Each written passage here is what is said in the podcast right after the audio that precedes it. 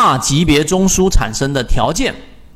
大级别中枢产生的条件，那么这里面有讲到一个例子啊，什么例子？就是有时候我们发现一只个股连续的在上涨，一直涨涨涨不停，不为什么还不调整？那其实就是不明白这个定理。也就是说，一个市场如果说呃，像他当时的举是当时的例子，如果在日线级别出现了我们说的中枢走势，那么在周线级别的中枢出现之前，不可能结束。你自己去仔细想想这句话是什么意思，因为它一定是要形成一个交错啊，就日线级别形成一个中枢来方便大家去理解，在这里面形成一个中枢，对不对？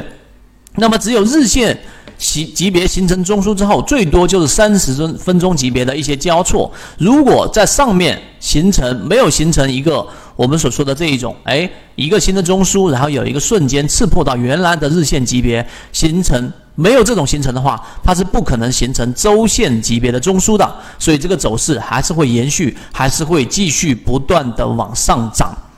会继续不断的往上涨。这个大家要认真去理解一下。所以当你理解这个定义之后，就不会因为像现在像我们刚刚待会去给大家讲那个超华科技，你就不会整天吓自己了。因为超华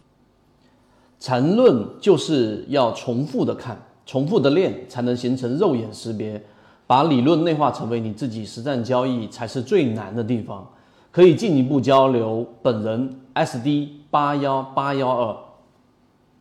科技它根本就没有形成一个我们所说的一个大级别的中枢，没有这个条件产生。那么这里的定理就非常方便和明白的去定义了。那么这里面形成第二个定理啊，我一到这定理的地方就给大家去讲更大级别的这个中枢产生。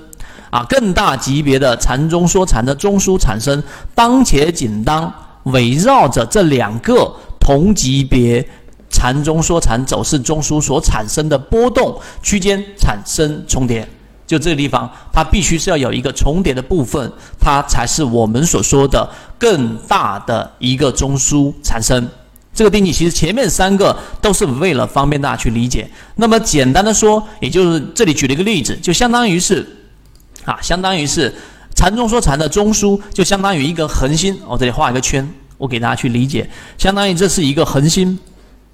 这是一个恒星，那么和围绕该恒星转动的行星形成一个恒星系统啊，这里面就是啊，它有不断的波动嘛，不断的波动，不断的波动。只有两个同级别的恒星构成一个更大系统，也就这里面又形成了一个中枢，中间必须要有这一个我们所说的交错位置，最终才会去形成更大级别的中枢。这一点要理解啊，这里是三十分钟，这里是三十分钟，有叠加了就会变成六十分钟或者日线级别。这个地方是要让大家去理解整个中枢形成的传导，这样你才能明白哦，我到底从哪个点去看。